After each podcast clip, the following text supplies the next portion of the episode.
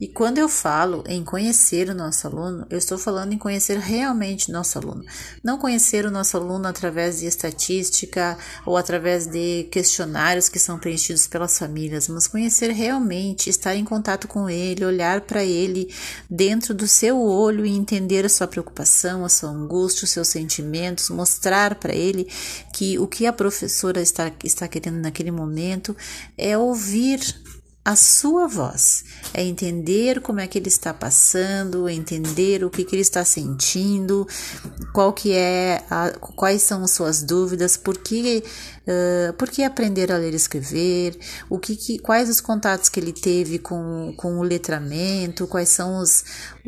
os materiais impressos que ele teve contato, uh, o que ele gosta de fazer, o que ele gosta de desenhar, o que, quais são as suas preferências pessoais ter esse contato visual com a criança. Nesse momento de pandemia é muito difícil ter esse contato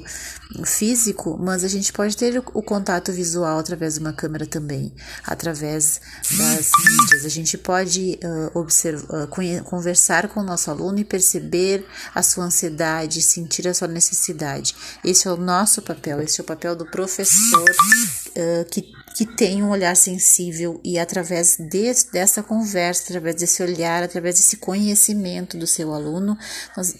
nós conseguimos fazer um planejamento individualizado, a gente consegue planejar para aquela criança, a gente consegue chegar até ela de forma mais plena